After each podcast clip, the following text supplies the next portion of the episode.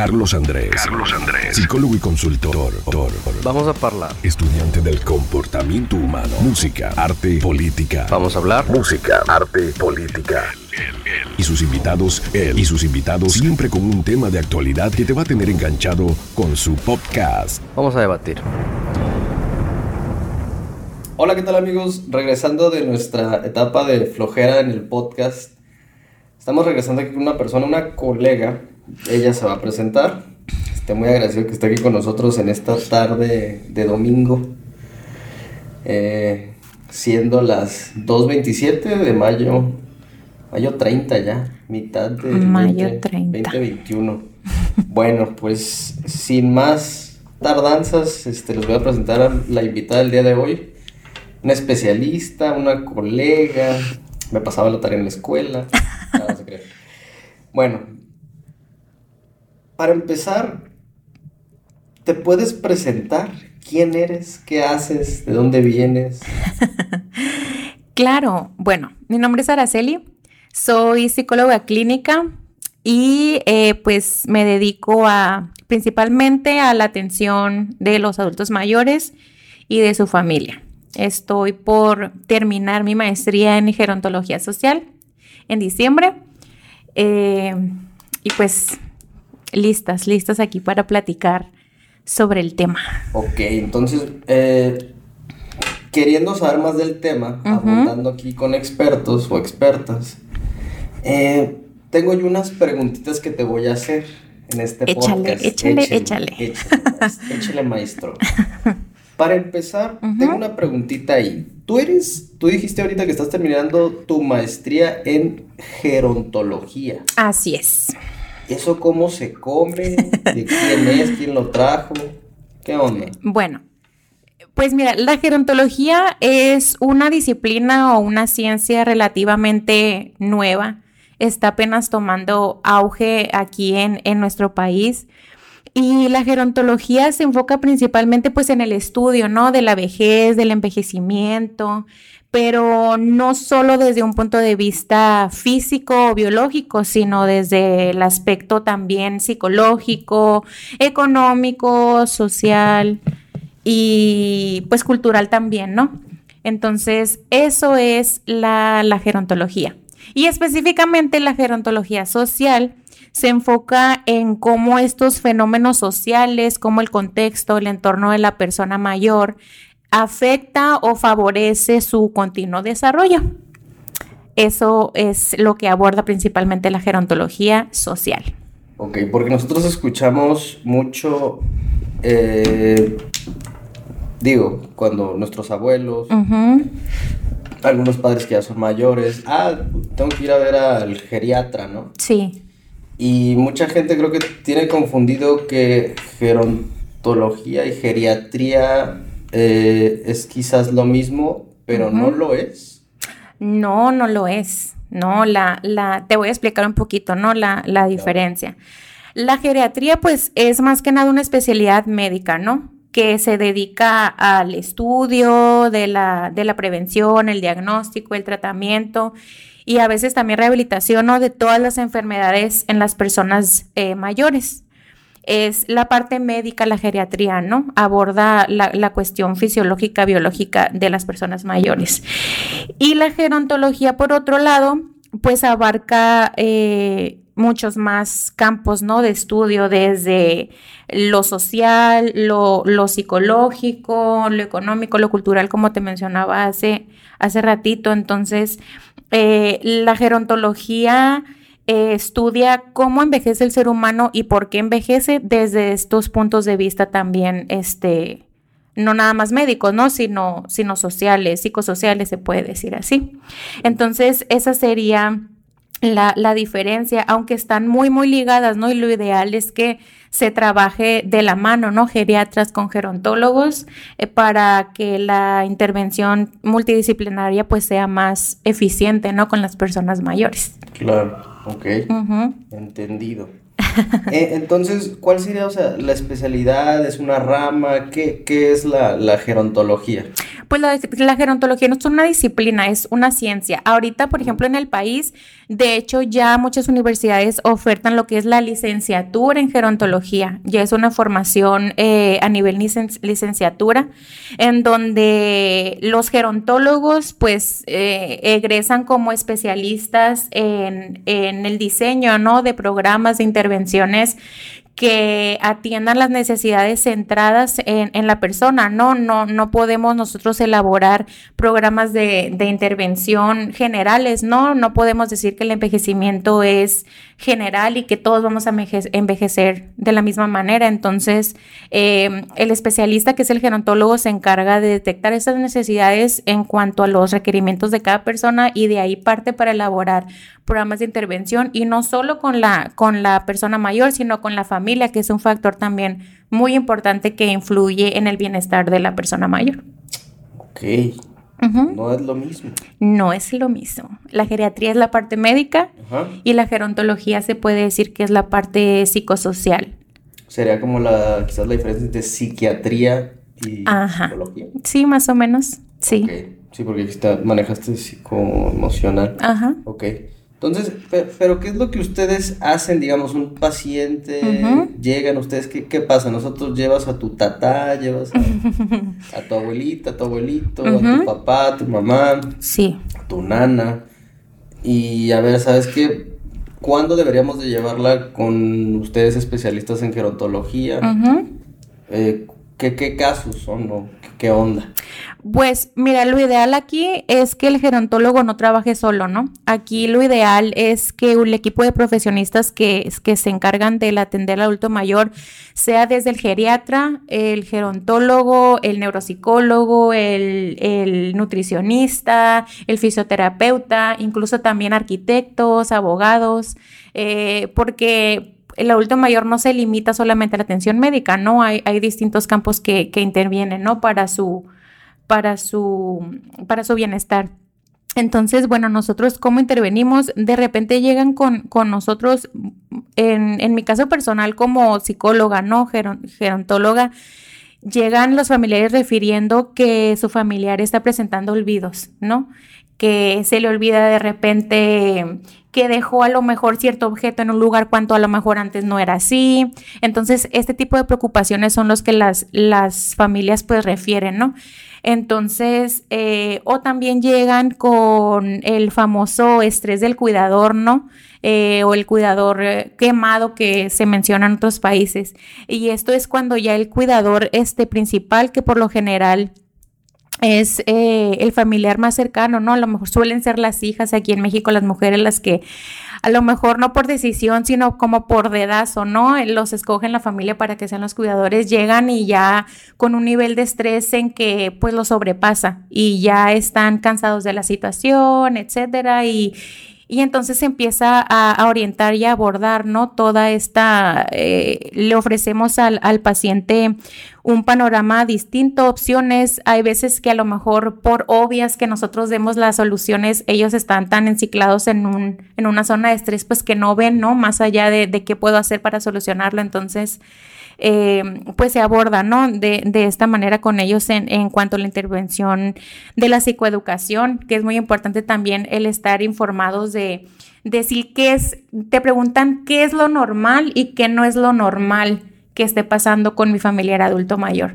Entonces, eh, en los casos en cuanto, como te mencionaban, que son olvidos, pues ya nosotros podemos hacer un test de como de detección rápida, no para un diagnóstico, sino como una detección rápida de qué de qué está pasando con, con, esa persona ¿no? a nivel cognitivo por medio de, de, de, estos exámenes o estos test rápidos.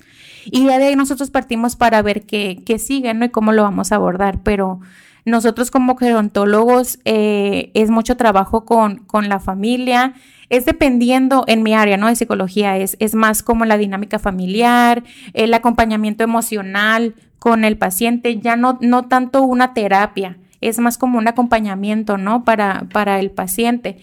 Y es dependiendo de tu profesión cómo vas a abordar la problemática del adulto mayor. El enfermero, por ejemplo, que es gerontólogo, yo tengo, yo tengo compañeros enfermeros en la maestría entonces ellos pues se dan cuenta de muchísimas cosas, ¿no? En el hospital, cómo llegan y cómo los abandonan. Este, entonces ellos, bueno, desde su área ellos eh, pueden abordar tal vez los cuidados eh, físicos, ¿no? Para el adulto mayor, cuestiones de llagas, etcétera. Entonces es diferente el abordaje gerontológico de acuerdo a la profesión de base que tú tengas. Ok, y, y en sí, ¿quiénes son los, los que están, o bueno, los que pueden tener este nuevo tipo de especialización. Digo, mencionas enfermeros, me imagino, pues hasta el mismo geriatra, eh, pues, psicólogos, este, enfermeros, em, ay, ¿cómo se llama este? Nutriólogos, fisioterapeutas, abogados, arquitectos. O sea, es conocer vilmente, digo, el aspecto de conllevar o cómo es el proceso de una, pues se le puede llamar de una pues es que así se dice, de una decadencia, ¿no? De una sí. Digo, y esto yo lo estoy tomando porque yo no sabía ni cómo se comía esto. Ok. Digo, una especialización para entender el, pues el... El proceso de envejecimiento. Proceso de envejecimiento, ¿no? Que no es ahora así como que vamos a hacerle un lifting, ¿no? no. Vamos a hacer un, pues cómo conllevarlo y darle... Esto me huele y me suena para una buena calidad de vida. Sí. Porque necesariamente, bueno, ahorita tú manejas unas cifras, no sé qué tantos se les llama adultos mayores hay en el país, país México, ¿no? 2021. Sí. ¿Cuántos adultos mayores hay en el país? Bueno, para empezar, se considera una persona adulto mayor a partir de los 60 años aquí en el país. Y de acuerdo a partir de los 60 años. Cronológicamente, ¿no? Porque mentalmente conozco unos de 20 que tienen Ajá, Sí, cronológicamente este, se toma como referencia, ¿no? 60 años. Este, pero aquí en el país, de acuerdo al censo de, de, INEGI, de INEGI del 2021, este son más o menos unos 15 millones de adultos mayores en el país. 15 millones. 15 millones. y va más o menos era la cifra ¿eh? porque era incremento, digo, lo, supimos por las vacunas, ¿no? Que te dicen son tantos millones. Ajá, así es. Pero bueno, yo tengo todos datos, no sé, pero sí son 15 millones hasta el 2021 de adultos mayores. De acuerdo a INEGI, ajá, de acuerdo a INEGI son, son este 15 millones más o menos de adultos mayores en el país y vamos en una transición muy rápida, ¿no? Demográfica de adultos mayores, lo que implica pues tener que estar este, preparados, ¿no? O sea, seguridad social, seguridad eh, médica, se viene un gran, un gran reto. Porque esa es la tendencia, ¿no? Porque creo que no estamos, y ahorita con los famosos de... Eh, hay un concepto que se llama DINKS, que son este, parejas que no están teniendo niños, que están teniendo ingresos, o digo, parejas del mismo sexo o distinto sexo, me es desigual. Y pues no estamos teniendo niños. No. Digo, como lo que pasó en China, ¿no? Que es una generación, China, perdón, Japón. Sí. Que es una generación, pues, de viejos.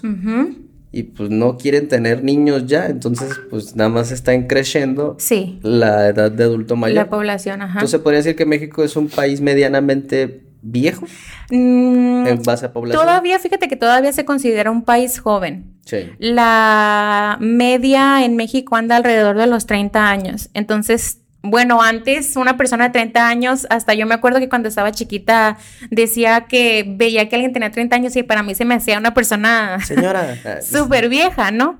Este, pero pues la realidad es que cuando uno llega a esta edad, pues no, uno es joven y. A esta edad no sé qué te refieres, yo tengo 20.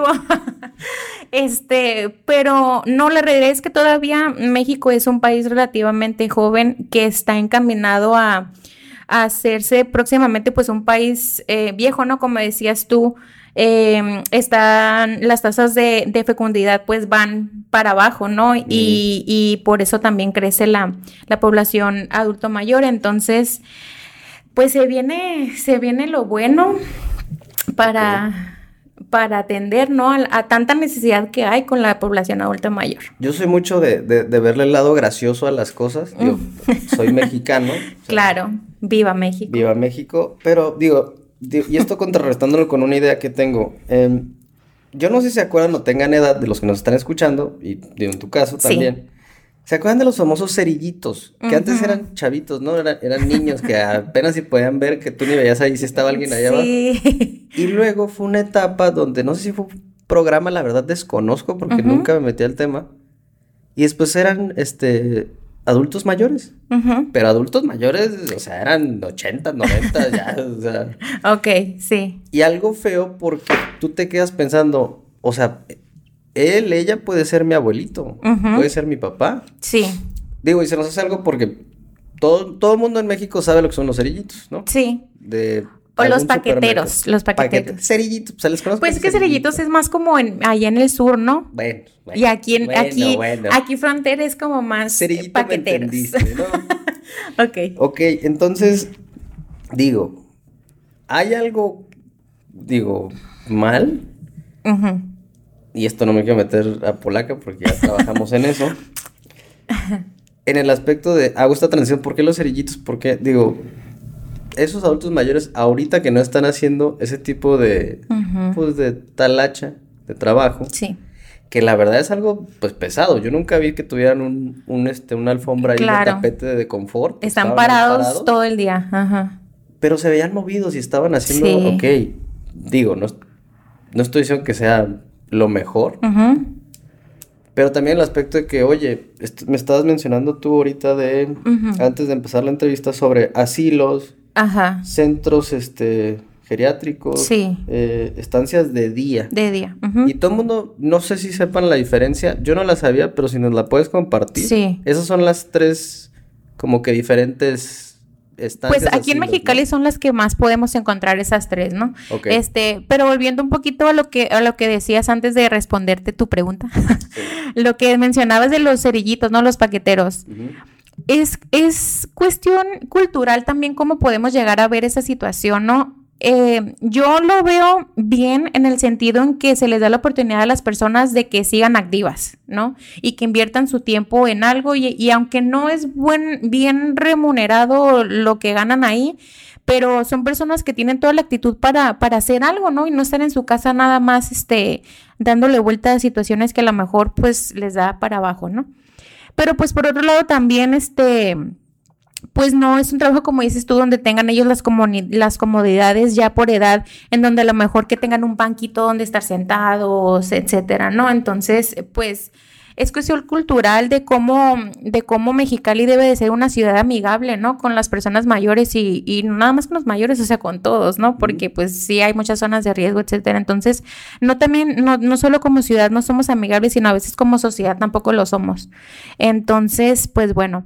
Y pasando al tema que me dices tú de las diferencias, ¿no? De los centros geriátricos, etcétera.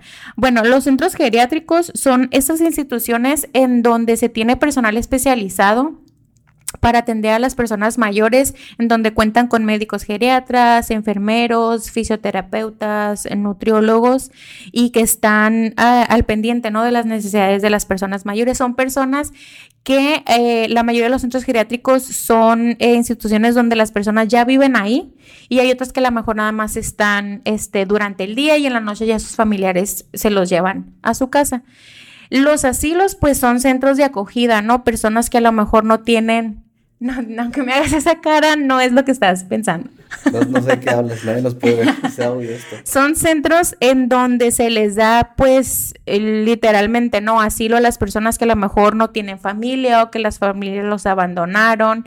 Y los asilos aquí, por ejemplo, vemos los del DIF, los que están en el ejido Janitzio, que es el asilo Canseco. Y este, y los centros de día son, por ejemplo, como casa del abuelo, ¿no? Donde ahí se ofrecen actividades para los adultos mayores, para que estén a lo mejor ellos estimulando o entrenando sus procesos cognitivos. Y este, y ya los familiares por la tarde ya van y los y los recogen y pues se regresan a, a su casa, ¿no? Esas estancias no son residencias, no viven ahí, son nada más estancias para que ellos pues tengan la oportunidad de convivir con personas, ¿no? También de su, de su edad y, y hagan distintas actividades. Y los casinos, Bueno, los casinos es donde vemos la más la concentración más fuerte, ¿no? De personas mayores, este. Ah, no. Ah, los casinos, dije yo. No, pero bueno, los casinos es donde puedes encontrar a muchas personas Ajá, mayores. Fíjate, y ahorita me llegó, yo, casinos, pues dijiste que había, eran tres. Asilos, eh, casa de centro geriátrico y estancia de día, los casinos y yo. Ahí también. Ah, ya, ya entendí lo que. Ok, ya, ya, ya. Sí. Ah, fíjate, y ese es un fenómeno. Los casinos. Eso lo dejamos para la otra, pero está interesante eso que acabas de decir. bueno, ok. Sí. Entonces, este. Qué bueno que nos pudiste acompañar, nos pudiste disipar bastantes dudas acerca de lo que es la gerontología. Es un tema súper largo, eh, la verdad, es, podíamos pasarnos aquí horas hablando del tema y debatiendo, pero bueno, creo que es un inicio y una introducción a, a esta nueva, este, especialidad, ¿no? Relativamente nueva. Y aunque tú digas, ah, pues es que, pues mi abuelo, mi papá, indudablemente tú vas a ser esa persona. Claro. Si Dios quiere, vamos a llegar a esa edad. Sí. Sí. Entonces, pues es algo que te va a interesar porque te va, eventualmente te va a suceder. Ojalá. Pero es que así somos, o sea, así somos los mexicanos que hasta que no estamos ya como ahí, ah, entonces nos preocupamos, hasta ¿no? del niño tapan el hoyo. Pero como están las cosas, creo que sí es algo que debemos nosotros de prevenir desde ahorita. La gerontología no es específicamente para la gente mayor, o sea, desde ahorita tú puedes ir empezando a armar un plan de vida para cuando te llegue la jubilación, para cuando te llegue tu retiro y, para estar... ¿La qué, perdón? La jubilación. Yo ya timo después del 93, entonces los, que me están escuchando y timo después del 93, no hay pensión, no hay jubilación. Bueno. Pónganse a chambear en el ámbito financiero, emocional ahorita, también te vas a hacer viejo y también lo vas a tener que conllevar, ¿no? Sí, Y que claro. que exista este, ya esta noción de cómo tratar al adulto mayor, de cómo conllevar y también a la familia, ¿no? Que va a llevar ese proceso. Sí, claro. Sí, también la familia, este, ahorita con la situación de la pandemia hay mucha eh, depresión, hay mucha ansiedad en el adulto mayor por el encierro, la incertidumbre en todo y todo. Entonces, pues la familia es la primera, ¿no? Que pide, este, la ayuda, el grito de auxilio, ¿no? Para cómo sobrellevar la situación, cómo tratarlos, ¿no? Cómo hablarles, cómo esto. Entonces, eh, la gerontología, por eso, al igual que la geriatría, es muy importante. Chicos, yo creo que vamos a hacer parte 2. Ya son 20 minutos prometidos, casi 21. Pero Me estás corriendo, Carlos Andrés. Estoy tratando de hacerlo más corto para que sea más digerible. Pero bueno, vamos a hacer parte 2 si nos permites o si, si nos aceptas la invitación. Sí, claro. Ok, bueno entonces chicos, hasta ahorita parte 1 de lo que es qué es la gerontología, acompañados de la, de la especialista, la psicóloga Araceli.